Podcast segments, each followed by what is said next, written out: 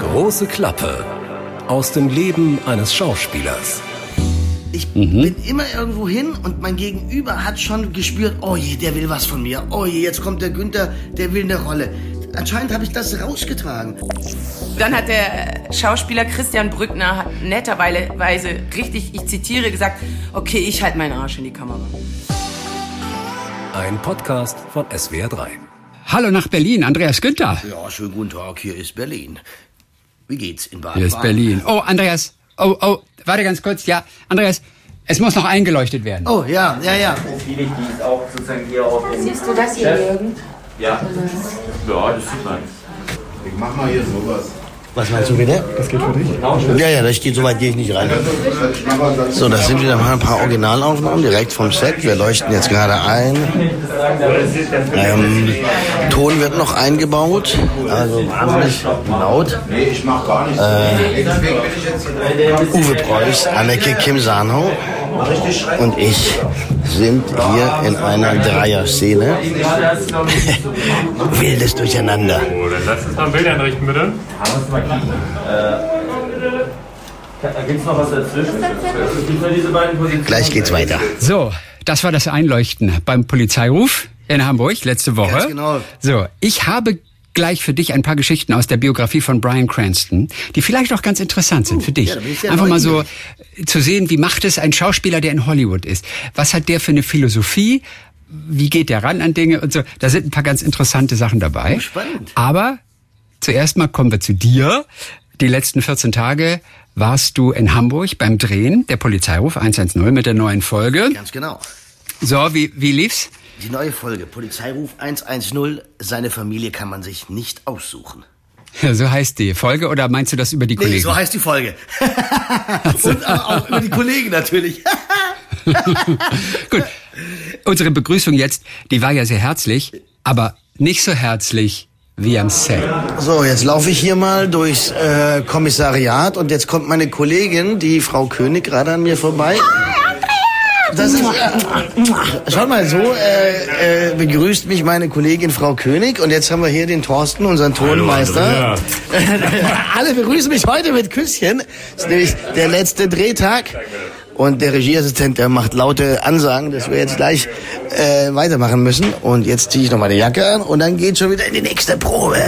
Sind der Uwe noch. Ja, an dem Drehtag bin ich so mal durchgelaufen. Ich kam gerade ans Set und habe einfach mal den Ton mitlaufen lassen und habe jedem guten Morgen gesagt. Und kaum natürlich lasse ich einen Ton mitlaufen, sind alle ganz, ganz liebevoll. Bussi, Bussi, Bussi, Bussi, Bussi. Ach, guck mal. Äh, nein, also es ist immer bei uns sehr, sehr herzlich.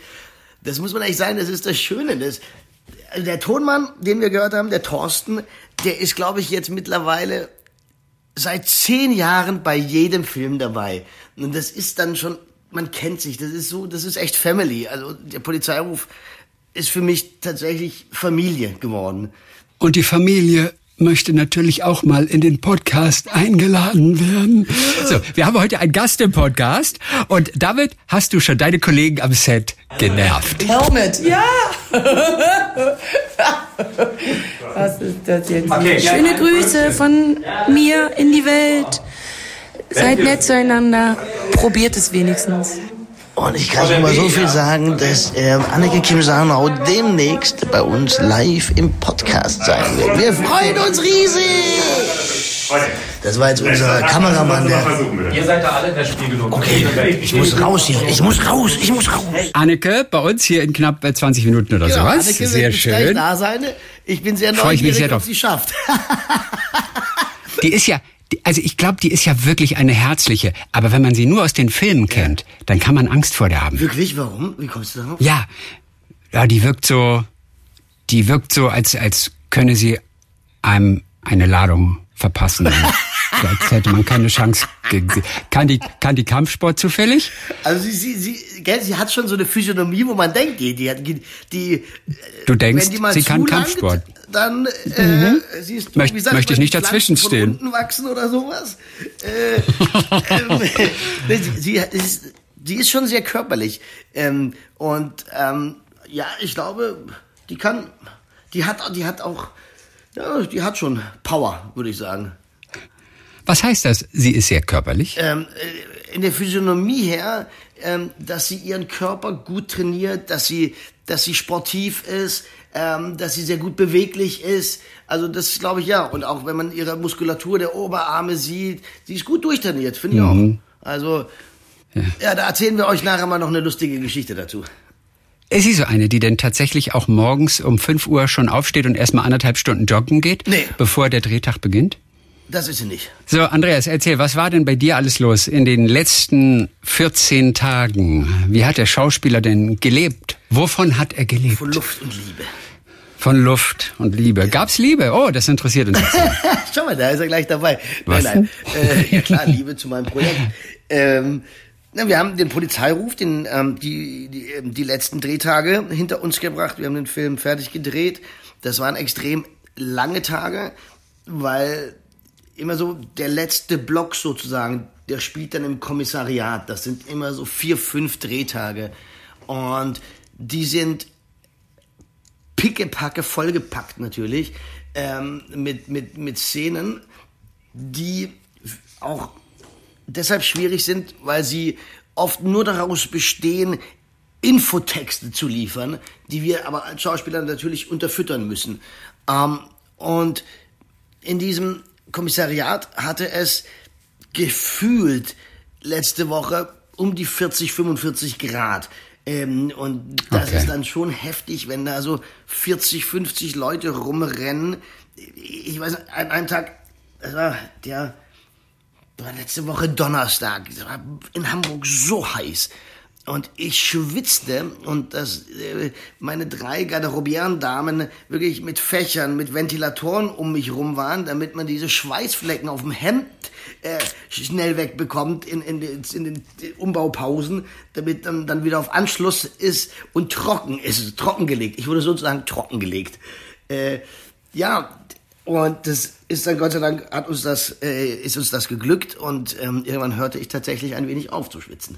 Das war sehr Aber, vorteilhaft. aber entschuldige bitte, aber da muss es doch irgendeinen goldenen Trick geben, wie du diese Schweißflecken unterbinden kannst. Habt ihr nicht so Klebepflaster einfach unter der Achsel, dass diese Schweißflecken nicht ins Hemd übergehen? Für Dreharbeiten kann man das ja mal machen. Einfach Absolut mal. richtig. Da, da spricht ein Fachmann, wie wir hören, der Herr Thees. Natürlich. Äh, nee, das ist einfach nur gesunder Menschenverstand. Ja, also aber- ich aber kenne die Dinger das, tatsächlich das ist nicht. richtig so. Das, aber das wird natürlich Ah. gemacht. Aber es, du schwitzt ja. Ja. nicht nur unter den Achseln, sondern du fängst ja an, plötzlich, wenn du ein hellblaues Hemd hast, dann ist plötzlich der, Ja. du lehnst an einer an der Lehne des Stuhles, die jetzt auch noch heiß ist, und dann läufst du aus dem Bild raus und dann cut, kann man das Hemd von Andreas Günther bitte wieder trockenlegen, es ist voller Schweißflecken, dann muss es geföhnt werden und so weiter.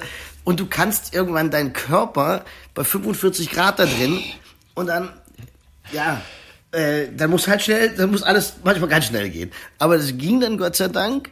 Ähm, ja, und sonst dann war, bin ich sehr, sehr neugierig. Ich kam dann am, glaube ich, am Freitag zurück aus Hamburg und habe Samstagvormittag eine E-Mail bekommen mit den zwei neuen Drehbüchern für die neuen beiden Blind ermittelt, der Wien-Krimi.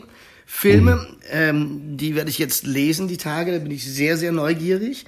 Da geht's ja dann auch schon im September los.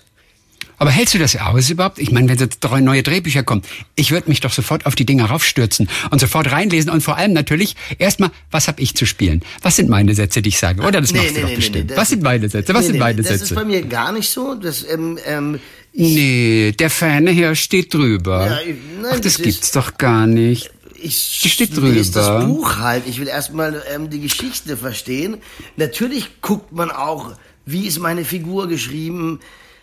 Aber jetzt nicht, was habe ich zu sagen? Äh, äh, kurz, äh, wo, wo tauche ich oft genug auf? Nein, nein, das ist es nicht. Ähm, und du hast recht. Aber das wäre normal, Andreas. Wirklich, Nee, das wäre machen viele normal. So. Also ich habe jetzt viele Echt? Kollegen, wir haben da oft drüber gesprochen. Und es geht nicht darum, hey, was habe ich zu sagen, was habe ich zu sagen, sondern also wenn ich mit Annika oder Charlie drüber spreche, dann wie, ist, wie, wie sind die Figuren eingebunden, wie sind sie, äh, wie funktionieren sie innerhalb der Geschichte? Das ist erstmal wichtig, weil die einzelnen Texte, die, die, die findet man nachher eh. Ähm, aber in erster Linie ist ja wichtig, stimmt die Dramaturgie, ist meine Figur in, im Kontext des Gesamten steht sie richtig da. Das ist ähm, das für mich das Wichtigste. Und du hast wo Ach, du recht mal. hast. Ähm, das Respekt. Das, wo du recht hast, ist, äh, ja, normalerweise am Wochenende wollte ich sofort lesen, aber ich hatte so viel äh, unnötigen Büro administrativen Scheiß zu tun, äh, dass ich noch nicht die Also die Steuererklärung 2015 noch. solche Dinge, genau, ganz genau, ähm, dass ich noch nicht die Muße gefunden habe, Kopf frei zu machen und mich mal drei, vier Stunden hinzusetzen und das zu lesen. Aber das wird morgen der Tag sein, wo ich beide Bücher lesen werde. Da freue ich mich schon sehr drauf. Also ich habe ja auch so ein bisschen so Amateurtheater natürlich äh, viel gemacht mit einer englischen Theatergruppe. Ich glaube, mir ist noch nie einer untergekommen, der nicht als erstes geguckt hat, was hat er oder sie zu Wirklich sagen. wahr? Ich glaube, dass das ein, dass das ein ganz normaler Reflex Ich glaube, eines Schauspielers eigentlich so ist. ist.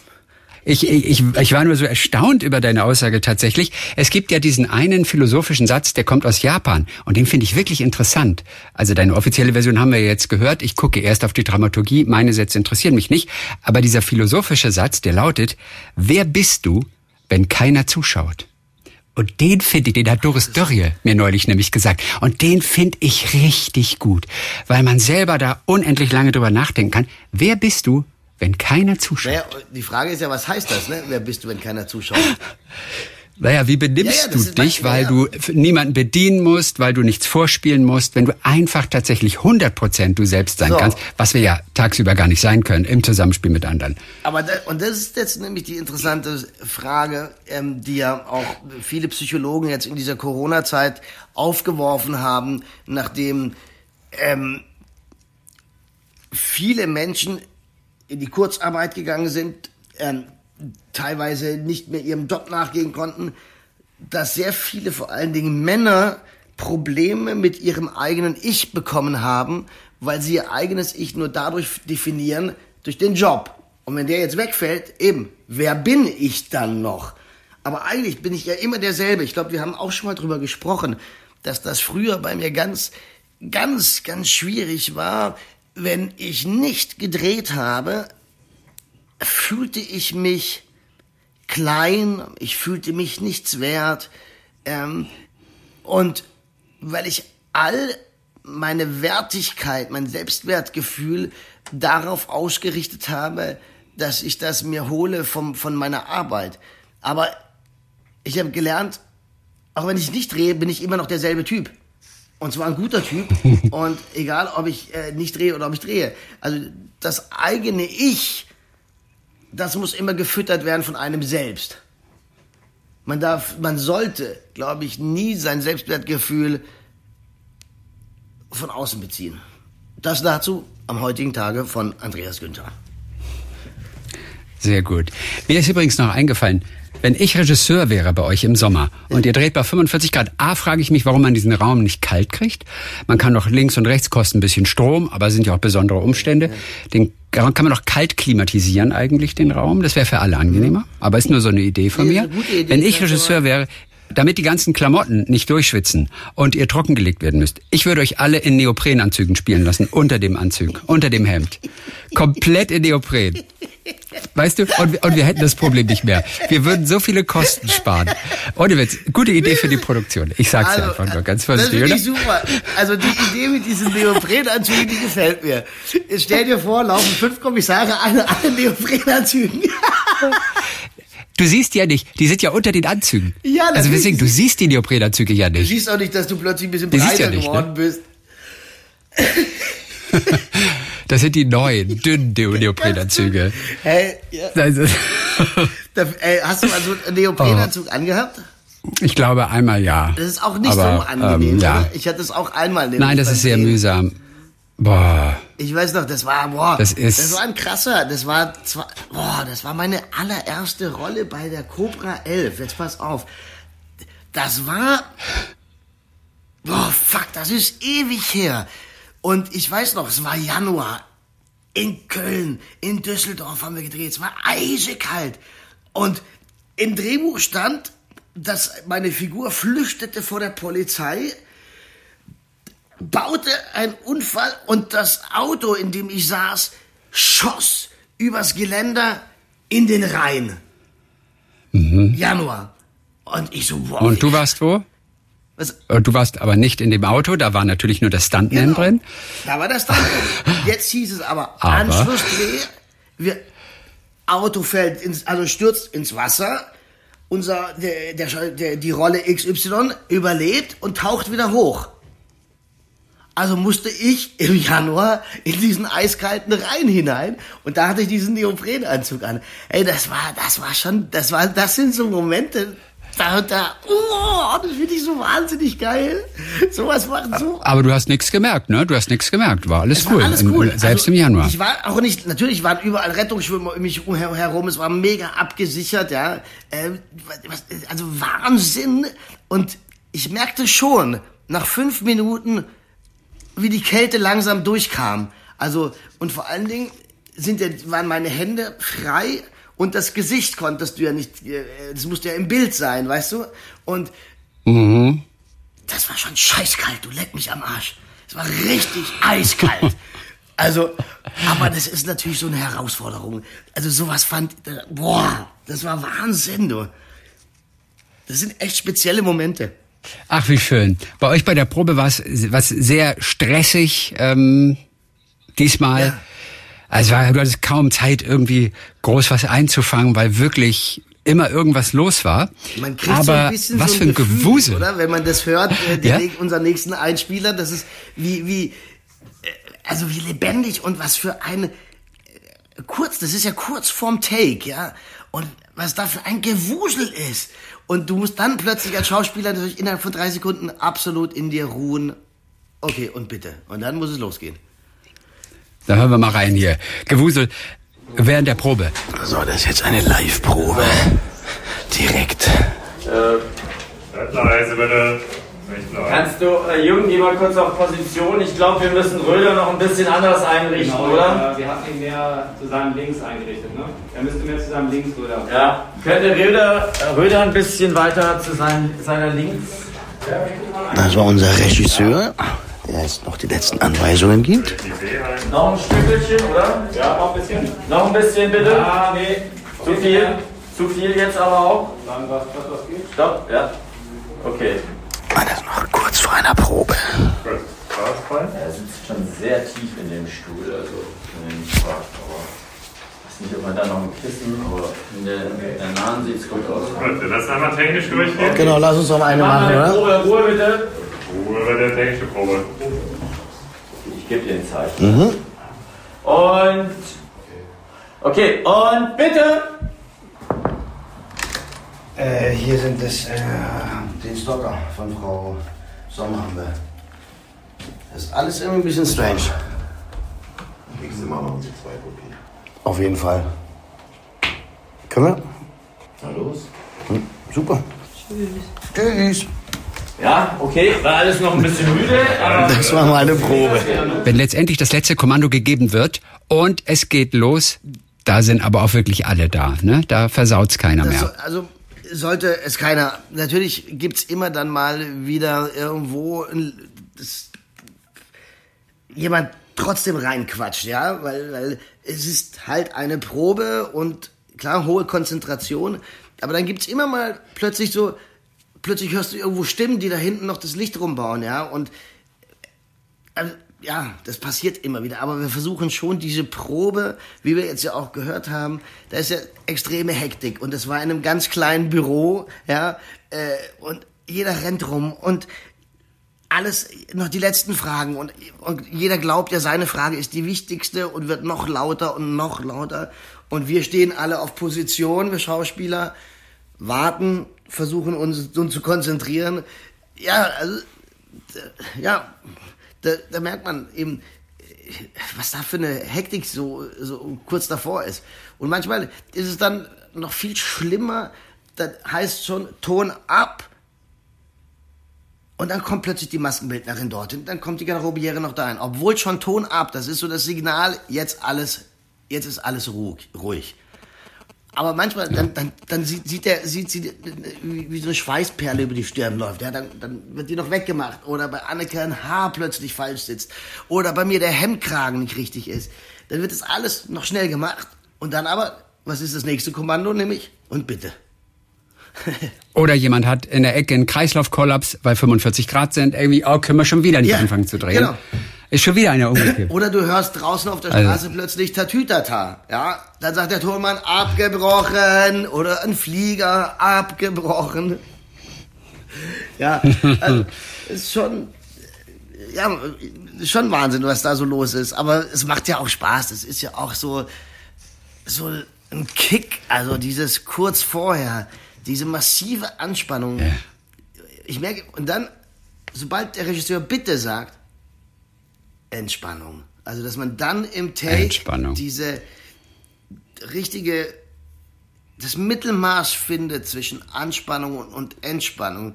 Das ist so wie beim Golfen. Ähm, äh, ähm, du darfst nie mit Kraft schlagen, sondern der Körper muss eins in der Bewegung sein. Und das ist ganz interessant. Ich habe da mal mit einem Golfer drüber gesprochen.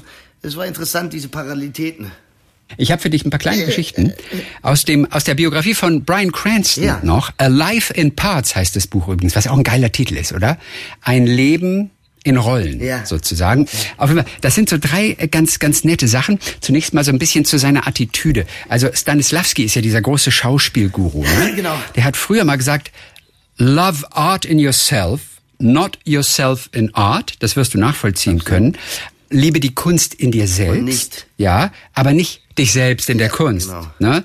Und, ähm, und, und das ist so ein, so ein Mantra, was auch Brian Cranston hat. Und danach versucht er zu leben. Und er sagt, es ist auch völlig okay, seinen Erfolg einfach auch, den man hat, egal was kommt, zu genießen. Aber verliebe dich nicht in die Filmplakate, weil in, in dieses Bild, ja, mit dir in einem großen Film oder du, der du einen Oscar gewinnst oder die Limousine oder dass man reich und berühmt wird, überhaupt nicht. Wenn, wenn du das tust, wenn du dich in, in diese Bilder, in diese Vorstellung verliebst, dann hast du einfach auch schon verloren. Das wird auch nichts. Sein Vater war nämlich tatsächlich so.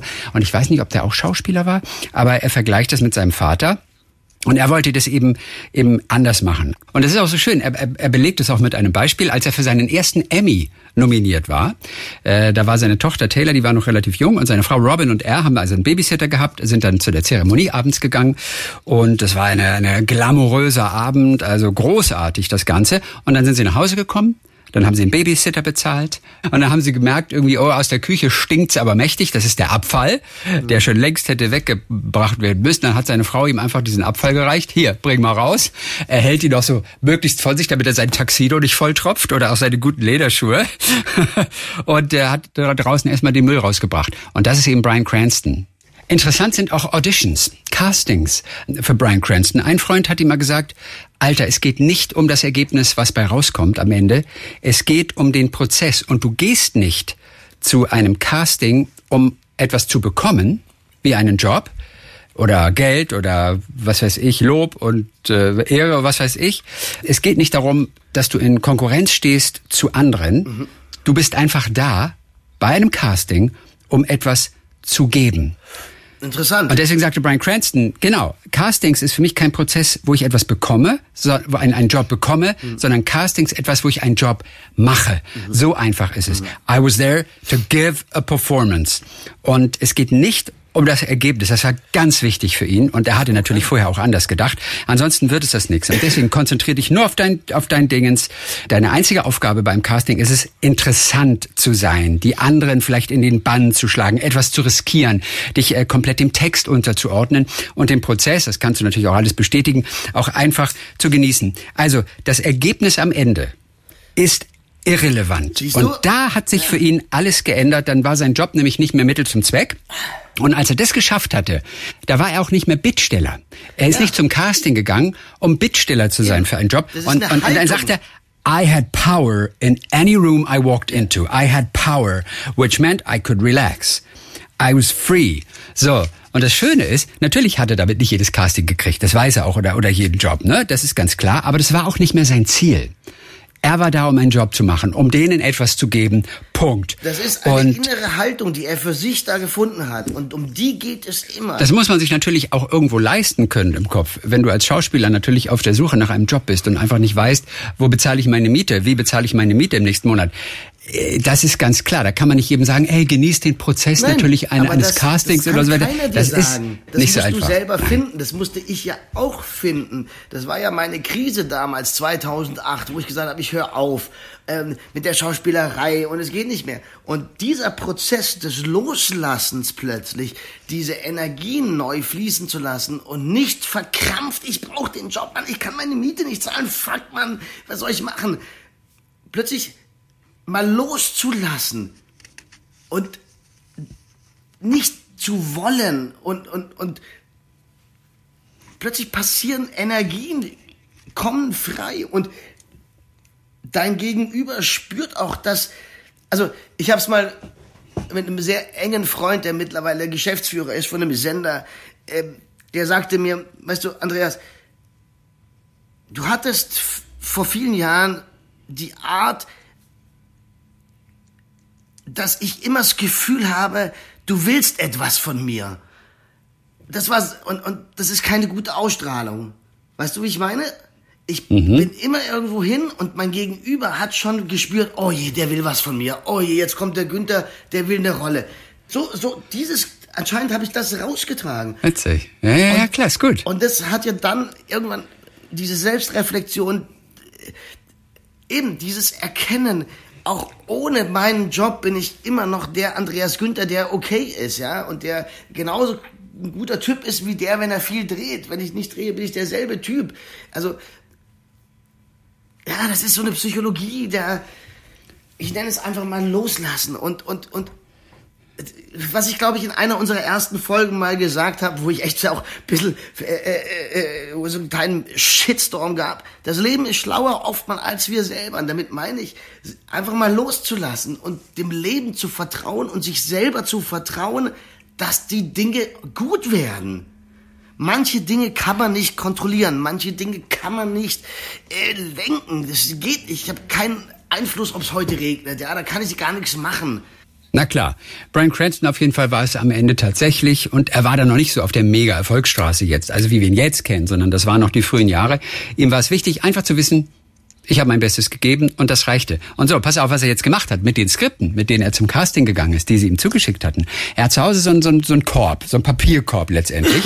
Und nach dem Casting, nach der Audition, hat er dieses Skript in diesen Mülleimer geworfen und hat nicht mehr dran gedacht. Er hat losgelassen. I'd let it go. You know, you can't fake letting it go. Ja, du kannst aber auch nicht dich selber bescheißen und einfach so tun. Nee, ich habe losgelassen, sondern du musst dich tatsächlich auch auch körperlich davon trennen und das wirklich abnabeln von dir.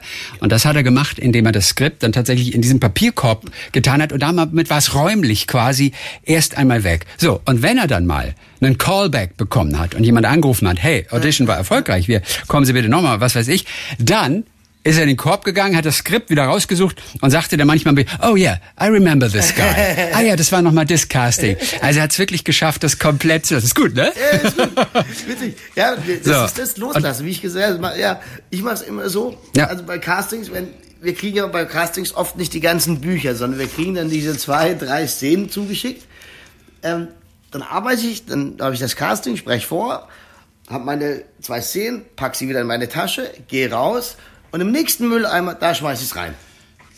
Hast du gut gemacht. Du und Brian, da schwimmt ihr auf einer Welle. ja. Das ist, das ist, das ist sehr gut. Es ist, weil sonst nehme ich das mit und denke ja, oh je, warum haben die denn nicht angerufen? Die wollten sich doch am Nachmittag noch melden, wa? Und dann meine Agentin, rufe ich meine Agentin an, du, sag mal, Annette, kann man da mal anrufen, was jetzt eigentlich los ist? Und macht die ganze Welt verrückt, ja? Das ist Wahnsinn. Also Andreas, du drehst zwar nicht in Amerika oder auch in Hollywood, ich habe aber eventuell trotzdem eine Idee, wie du noch ein bisschen Geld dazu verdienen kannst. Als Coach, ne? Hör dir bitte diese Geschichte von Brian Cranston an. Der hatte diese Show gemacht, Malcolm in the Middle. Ich glaube, Malcolm Ja, mittendrin Ja, hieß die. Lief ja, auch in. Deutschland, genau. Und die hatte er ein Jahr lang gemacht. Das war, glaube ich, so seine erste größere Fernsehsendung, noch, noch relativ jung. Und die hat er ein Jahr gemacht, als er einen Anruf bekam von der Music Clearance Abteilung. Also das ist die Abteilung für Musikrechte. Und die fragten, hey Brian, wie geht's? Bist du eigentlich Mitglied beim BMI oder AC, ASCAP? Und Brian Cranston, äh, äh, da, geht's um Musik, oder? Ja, das ist richtig. Das ist für Komponisten. Alle, die Musik für Film oder Fernsehen schreiben, die sind da drin. Und Brian Cranston, äh, nee, warum? Naja, erklärte ihm der Typ. Also ich habe doch den Job, dass ich jede Sekunde oder auch nur jede halbe Sekunde Musik aufschreiben muss von dem, was gefilmt wird. Und für jede Episode muss ich ein Skript oder eine Aufstellung an Fox, an das große Filmstudio, übermitteln, damit die sich um die Musikrechte auch tatsächlich kümmern. Und dann gab er als Beispiel Happy Birthday an. Happy Birthday to you. Two ladies got very rich off that song. Also da waren zwei Damen, die haben damit ziemlich viel Geld verdient.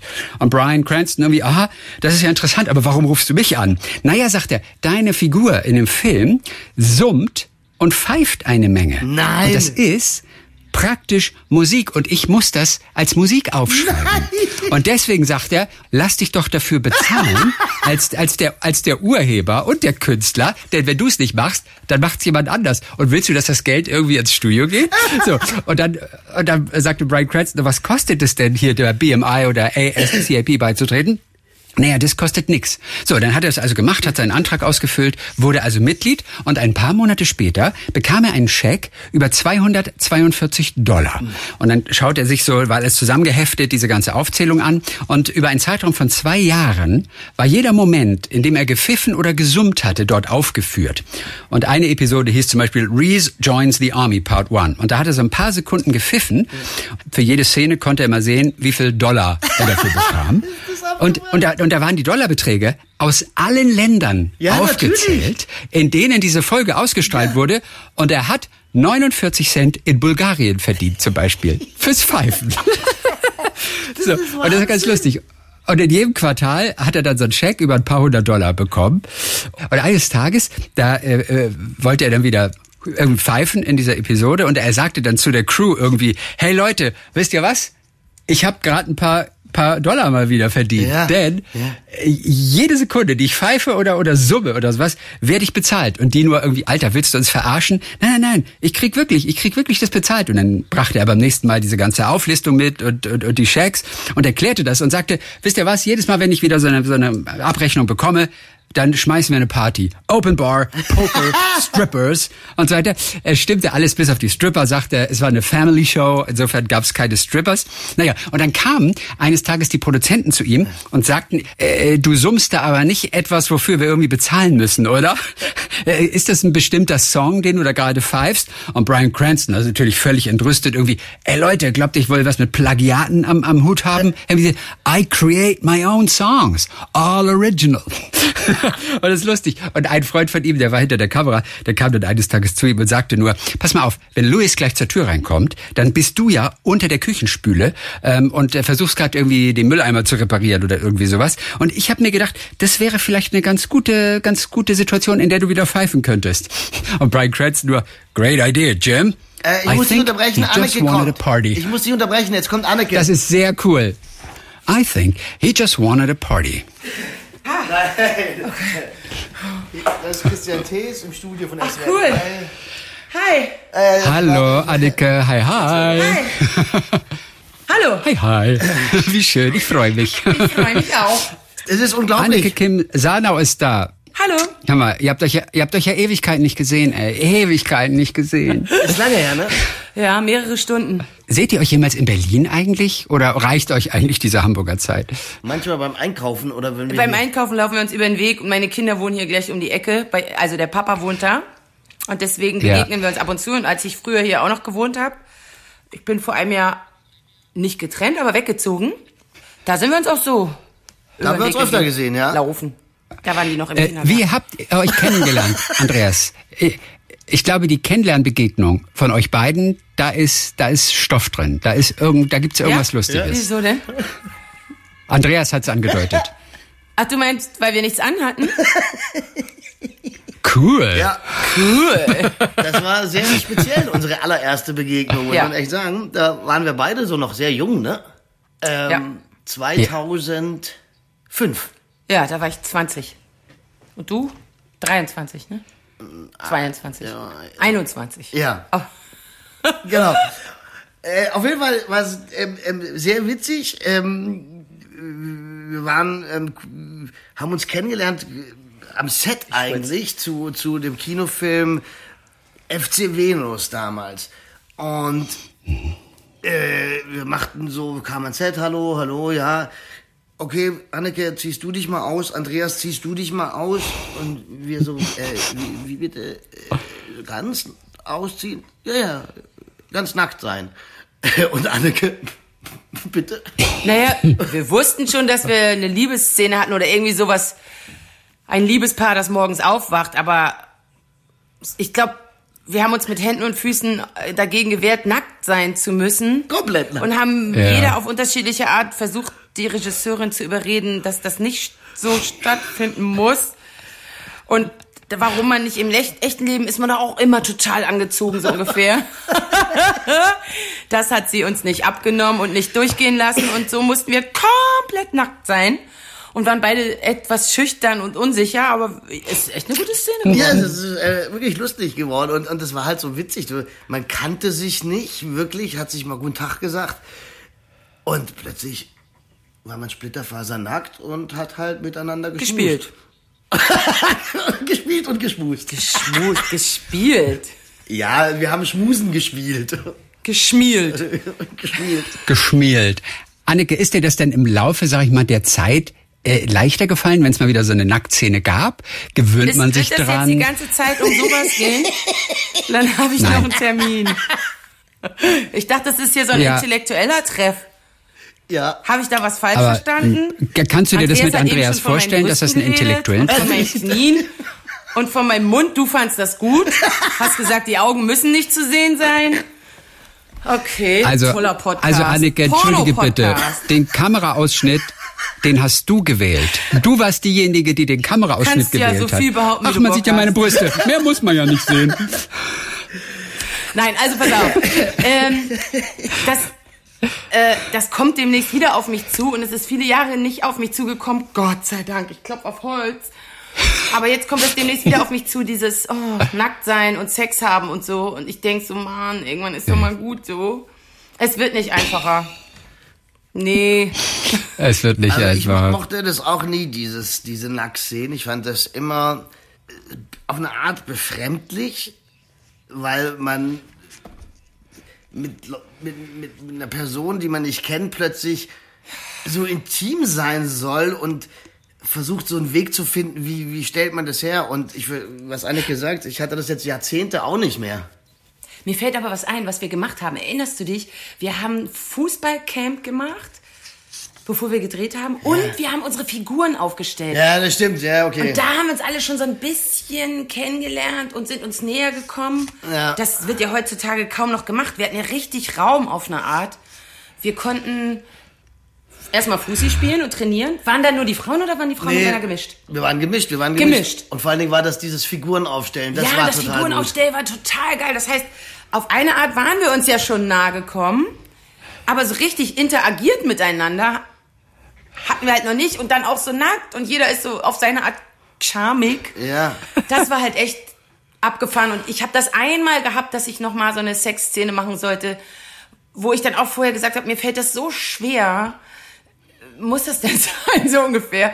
Und da hat der Regisseur das so äh, wenig gemacht und, und so wenig gezeigt und so, dass das, dass das so ästhetisch war dass, und verfremdet, dass, dass, wir, dass das eine total lustige Aktion. Stefan Kromer ruft an. Das ist unser Regisseur vom Jetzt ruft Polizeiruf. unser Regisseur vom Ach so. Polizeiruf an. Stefan Kromer. Das, ähm, ja, dass das dann irgendwie so ein Gekicher wurde. Total lustig und Spaß gemacht hat sogar, weil ich so vorher so viel Panik gemacht hat, dass ich dann wirklich sehr relaxed war. Und ein anderen Mal Ja. mit Stefan Kromer hatte ich eine Sexszene zu spielen und hab vorher geheult. Weil ich gesagt habe, ich kann das nicht. Und dann hat der Schauspieler Christian Brückner hat netterweise richtig, ich zitiere, gesagt, okay, ich halte meinen Arsch in die Kamera. Und er wurde dann als deiner verkauft, ja? Genau.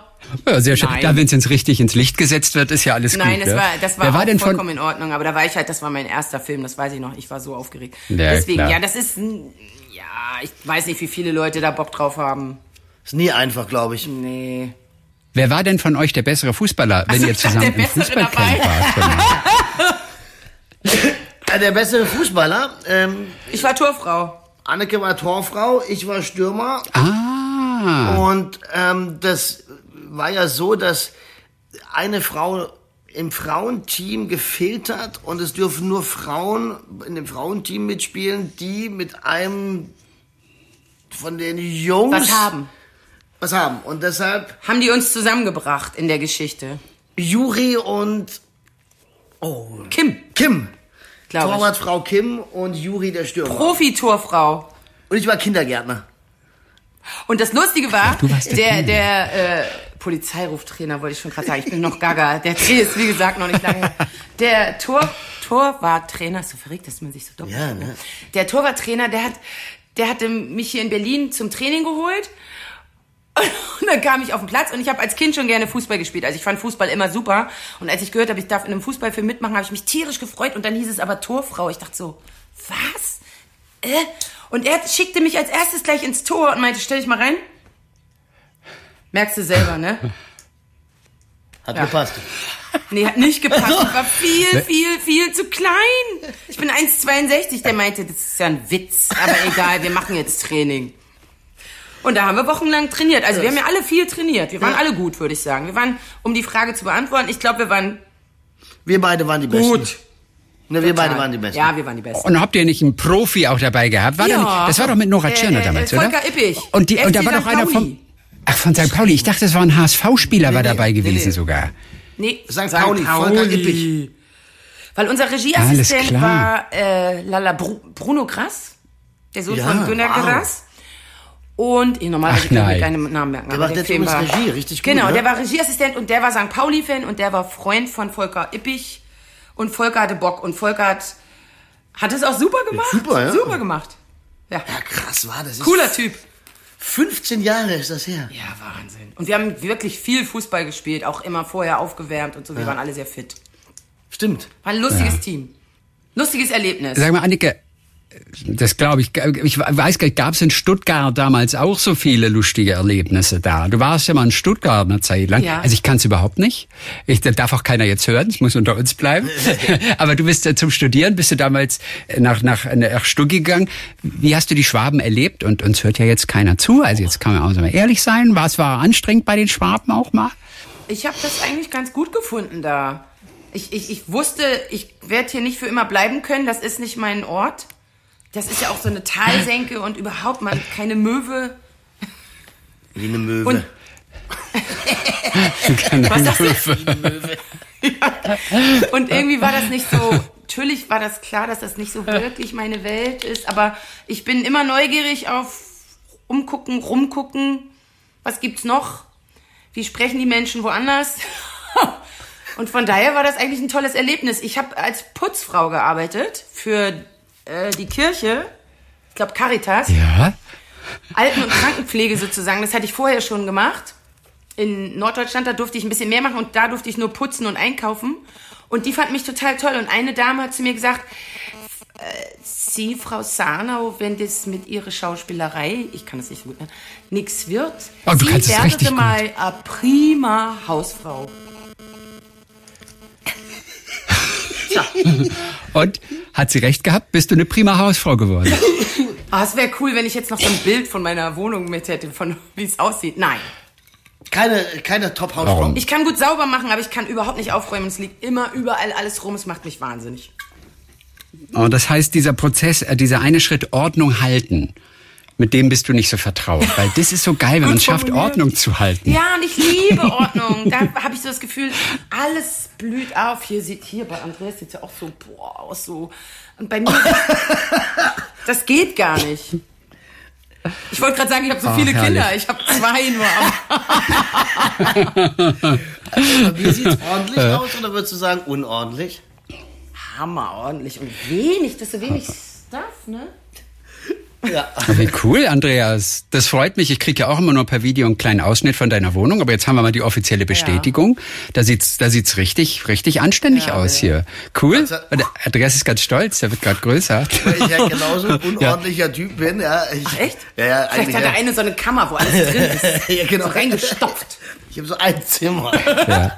Ich weiß auch, Anneke, dass du damals, als du in Stuttgart warst, hast du in Ludwigsburg, wo ja die Filmakademie ist, hast du heimlich Filme gedreht mit Studenten. Ja, woher weißt du das? Warum musstest du das denn? Hast du selber mal erzählt. Warum, warum, warum musstest du das heimlich machen? Weil unser Schauspielschuldirektor total dagegen war. Der fand das nicht gut. Wir sollten Bühnenschauspieler werden und SchauspielerInnen. Und der fand das nicht gut. Also war, wurde, wurde dir das verboten, richtig? Oder, oder? Wir, uns wurde davon abgeraten, das zu tun. Und die meisten haben sich dran gehalten und ich habe mich nicht dran gehalten. Ach, interessant. Ach, guck mal. Und er hat dann gesagt, na ja, Das war jetzt aber wirklich- nicht so oft. Und macht das denn Spaß? Ich so, ja. Der war sehr väterlich für mich. Ich habe das lustigerweise jetzt schon öfter von Kollegen gehört, die auf der Schauspielschule waren, wo, die, wo denen wurde gesagt, ihr dürft aber während dieser Zeit nicht drehen. Das ist euch schon klar. Während des Studiums Ja. Nicht drehen. Ah, ja. Ja, aber ich meine, ich habe gar kein Geld damit verdient. Nee, einfach Ja, aber lustig. Ja, weil man sich voll konzentrieren soll, ne? Aber Ich Anscheinend ja. natürlich an den freien Tagen gemacht. Und hast du eigentlich richtig diese, hast du, bist du, bist du ähm, Diplom-Schauspielerin? Ja. Ja. Ich habe mein Jodeldiplom. Und bist du Staatsschauspielerin? Ah, das habe ich gehört. Leider nein. Nicht. Gut.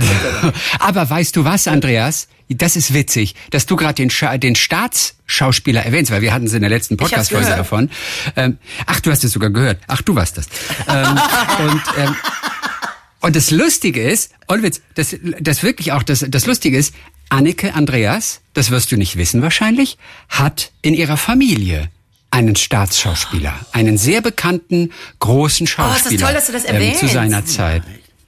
Ja, das ist Hans Sönker tatsächlich. Akustisch nicht Hans. Sönker, Hans. Hans Sönker. Sönker, ein Mann mit einer ganz besonderen Vita, ähm, für den Anneke 2018 auch eine großen sozusagen Auszeichnung entgegengenommen hat, nämlich vom Staate Israel als Gerechter unter den Ja. Völkern, wie es ja heißt, weil er im Zweiten Weltkrieg Juden versteckt hat. Das ist so ein, ein, ein tolles Stück Familiengeschichte natürlich. Wie erinnerst du noch diesen Moment, als du diese Auszeichnung entgegengenommen hast? Das muss ja überwältigend gewesen Ja, sein. ich wusste schon vorher, dass ich sehr aufgeregt bin, weil ich den Mann, der das sozusagen initiiert hatte, den Walter Frankenstein, kennengelernt habe. Der hat sich während des Holocaust hier in Berlin versteckt, war Vater von zwei Kindern, hat äh, während der, wenn alle Leute in den Bunker gerannt sind, während der Bombenalarmsituation, äh, ist er hier rumgerannt und meinte, er hatte Freizeit in Anführungsstrichen und hat versucht, Essen zusammenzuklauben für seine kleine Familie. Also das zweite Kind ist geboren während des Krieges. Und der hatte mehrere Menschen, von denen er meint, sie haben ihm das Leben gerettet. Unter anderem, also weil er meinte, es brauchte mindestens zehn Leute im Durchschnitt, um einen Menschen durch den Krieg zu bringen, sozusagen. Also einen jüdischen Mitbürger. Und kriegst gleich eine Gänsehaut. Und mein Onkel war, Urgroßonkel, weit weg, ne, war einer davon. Und der hat äh, das initiiert, dass er diese Auszeichnung bekommt. Und den habe ich also vorher kennengelernt. Und das allein war schon so berührend, einen Zeitzeugen kennenzulernen. Und ich kannte eine Familie, oder kenne die immer noch, die Familie Engel. Die sind totale Fans und Freunde von äh, Hans Sönker gewesen. Und wir alle zusammen saßen und haben Geschichten ausgetauscht. Oder beziehungsweise die haben Anekdoten von früher aus dem Krieg erzählt. Das sind keine jüdischen Berliner gewesen, sondern Berliner, die auch Schlimmes erlebt haben, ausgebombt, Familienmitglieder verloren und so weiter, ganz schlimm.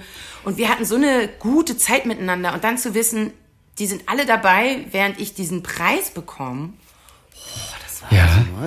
Es war so berührend und ich dachte so, ich war aufgeregt und ich wusste, es ist eine Klasse da, eine Schulklasse, so Teenager und ich wusste, ich muss was darf, was sagen und dann dachte ich so, okay, was sage ich jetzt, ne? Und mir war es wichtig, dass ich irgendwas sage, was in die Zukunft weist, sozusagen. Und dann habe ich hauptsächlich zu diesen jungen Leuten gesprochen. Aber mir kamen einfach so die Tränen, als ich diesen Preis bekam. Und der, ähm, wie heißt er denn? Der, ähm, na, wie heißen die, die den Staat vertreten? Bin ich blöd? Der Außenminister? Nein. Die den Quatsch, Staat. Egal, es hat der, also der, der mir den Preis überreicht hat, auf jeden Der Fall, der hat auf Englisch erzählt, äh, von seiner eigenen Familie Sachen erzählt und so positiv geredet und so Ja. toll, dass als der mir dann diesen diese Auszeichnung gab, Und gleichzeitig hat das noch eine andere, ein Kollege von Hans Sönker bekommen, ein Freund und Kollege, und dessen Tochter und Sohn haben den Preis entgegengenommen. Da, es war einfach Gänsehaut. Gänsehaut pur. Und du hast deinen Großonkel selbst aber auch noch miterlebt, ne? Also du hast Ich habe ihn leider nicht kennengelernt. Ich habe ihn geguckt. Ich habe ihn Ah, noch mehr okay, geguckt, als ich wusste, dass das mein Verwandter ist. Ah, Wahnsinn, ne? Ja, ich habe ihn vorher gesehen als Kind. Hat meine Mutter davon erzählt, dass ich den, den ich da immer gucke, Ja. so toll finde. Und hat sie gesagt, ach so, ja, das ist dein Urgroßonkel. das ist von Uroma Lala, dein... Äh, Mein Gehirn ist ein bisschen durch die Hitze, aber äh, äh, dein, der der Cousin. Und ich so, im Ernst? Und dann hast du aufgehört, den zu gucken. Nein. aber das fand ich total toll. Aber es kannte in meinem Alter keiner den. Deswegen habe ich das so für mich behalten. Weil ich habe immer gerne alte guck Filme mal. geguckt und fand Ja. den immer toll. Fand auch Hans Albers toll. Ja, schon, der so. hat ja in den 30er Jahren schon angefangen zu drehen und hat, glaube ich, bis Ende Der 70er hat ja gedreht. so ne? viel Also, gedreht. Wahnsinn. Guck mal, Andreas, nie warst du einem Staatsschauspieler näher als in diesem Ja, jetzt berührt. Oh, jetzt, jetzt. Ich fühl, ich fühl, ich, ja, ja. Diese- Anneke Aber darf ich mal was Knie. ganz kurz noch sagen? Und dann können wir über was Ja, anderes reden. gerne. Der Herr Engel hat ganz doll dafür gekämpft, dass eine Straße nach Hans Sönker benannt wird, hier in Berlin. Seit, glaube ich, jetzt mittlerweile Ja. 30 Jahren oder so. Und da der Bezirk, aus dem er kommt, immer CDU regiert war und Hans Sönker aber SPD-Mitglied, glaube ich, war, gab das da immer, war das immer kompliziert. Und in den letzten Jahren hieß es immer, nee, es müssen mehr Frauen Straßennamen bekommen und so weiter. Aber es gab einen Menschen in Zehlendorf, Herrn Urlaub, und der hat da weiter gekämpft, zusammen mit der Ah, Familie Engel und mit Herrn Frankenstein vielleicht auch, weiß ich jetzt nicht genau. Auf jeden Fall wird jetzt im Herbst, im September, ein Platz nach Hans Sönker benannt. Ein schöner Platz Wow. in Zehlendorf. Ach, wie schön. Und wir sind alle ganz aufgeregt, weil natürlich der Herr Engel ist, glaube ich, jetzt 93. Der Erich, der wartet wie wild darauf, dass er das noch erlebt und der sagt die ganze Zeit, er schafft es nicht bis September, aber wir reden alle gut auf ihn ein, dass er es doch schafft. Und der Herr Frankenstein kommt dann hoffentlich auch. Der ist auch schon ganz alt. Natürlich.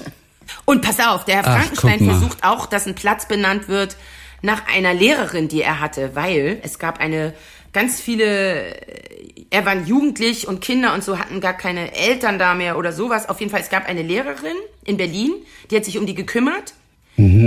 Und die, oh Gott, ich mische es gerade mit der Schulleiterin, äh, der, der Sch Namensgeberin der Schule von meinen Kindern, die war auch so krass, die Paula Fürst. Aber diese Dame, die er gekannt hat, er meinte, die ist, obwohl sie hätte flüchten können und so weiter, die ganze Zeit bei den Kindern gewesen. Und die ist mit denen mitgereist, als sie abtransportiert wurden. Und er versucht jetzt für sie auch diese Auszeichnung na- posthum zu erwirken und dass nach ihr auch ein Platz oder sowas benannt wird. Das macht er alles noch, dieser Mann. Toll. Toll, wenn man so eine Familiengeschichte hat, das, Ja, das ist äh, irgendwo Wie man durchs Leben geht. irgendwo ein ne? Geschenk. Und positiv bleibt. Wahnsinn. Wir meckern wegen so einem Popelkram. Oder? Anneke, wie bist du durch die Corona-Zeit gekommen? Also ist, hat's dich irgendwann, hat's dich auch irgendwann gekriegt oder bist du da locker durchgesegelt mit dem ganzen Homeschooling und was Ja, nicht das, drum und dran? das war eher zwischendurch mal ein bisschen eine Sorge, dass man so das Gefühl hatte, die Kinder sind zu isoliert. Äh, die finden Hm. dieses Homeschooling nicht gut. Ja, dass das so vielen Kindern nicht gut tut. Die haben gar keine Freunde getroffen, war in der Zeit. Wir haben heimlich immer einen getroffen, weil der war auch kurz schon, der hat schon einen verrückten, schrägen Husten angefangen zu kriegen, ohne Grund und so weiter. Da haben wir gesagt, so, wir, uns ist es jetzt egal, wir treffen uns. Ah. Haben uns immer in irgendwelchen Spielplätzen, Gärten, öffentlichen Plätzen getroffen oder so. Weil das war verrückt Ja. teilweise. Ja. Nee, mir ging's gut. Richtig gut, nein, ich übertreibe. also reisetechnisch habe ich die auch tatsächlich noch getankt. Richtig gut, es war eine Top-Zeit. Wie ging's dir denn, Ja, Andreas? ja, mir ging's, ich hatte die Nee, sag mal. Zeit meines Lebens. Nein, wir- haben ja schon besprochen, es ging, es war ein Auf und Ab, es war schwierig. Natürlich, weil, weil, wenig weil ich wenig gearbeitet habe, das war auf der einen Seite schwierig und natürlich auch, was du sagtest, die Isolation. Ja. Die, die meisten Gespräche hatte ich mit meinem ähm, Lieferando Jackson, ja, der mir das Essen gebracht hat. Oder mit der Kassiererin bei, beim Einkaufsladen. Ähm, es war schon schwierig und ich, lustigerweise war ich gestern Abend das erste Mal abends richtig in einem Restaurant Abendessen. Und wie war das? Das war ein schräges Gefühl, ganz ehrlich.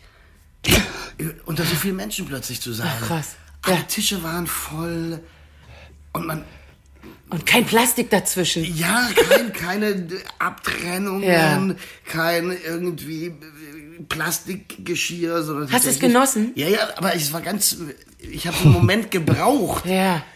Um dich sicher zu fühlen? Ja, ich kam mir so ganz komisch Ja, vor, verrückt. weil normal, Ja. esse ich jetzt wieder richtig oder, weißt du, Ich esse ganz schnell. Zahlen!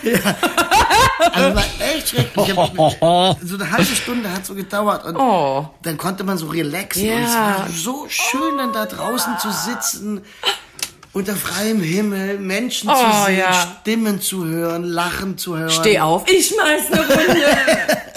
Also, das ist schon verrückt. Das ist, Oh, krass, ja, das habe ich noch nicht gemacht. das ist ewig lang her. Ja, Echt, ist so schön, ja. Gut. Anneke, kommst du bald wieder den Podcast uns besuchen? Von mir aus gerne. Gut, dann bist du damit gebucht. Ähm, Anneke, das freut uns, äh, mich freut es voll, dass du da warst und äh, wiederkommst. Hat sehr viel Spaß gemacht. Super. Dann, Schöne Fragen. Dann sage ich mal Grüße nach Berlin. Ne? Jo, Hier, Grüße ihr, nach... ihr, äh, Baden-Baden. jo, oh, in die- Baden-Baden. ja. Magst du Schönen Baden-Baden? Tag noch. Kannst du baden in Baden-Baden? Könnte man machen, ja, aber. Ja, dann mach mal. Okay, dann gehe ich jetzt mal baden, ne? Ihr lieben Leute. Alles Gute. Viele Grüße, Andreas. Wir sehen uns in zwei Wochen, beziehungsweise wir hören uns in zwei Wochen und sind gespannt, was da passiert Genau. ist. Und Anneke, Ich bin auch neugierig. Ja. Anneke, du musst keine Angst haben vor Andreas. Er will nur spielen. Ja, ja, ich weiß. Ich, ha- ich habe das nach zwölf Jahren geschnallt. Ein Podcast von SWR3.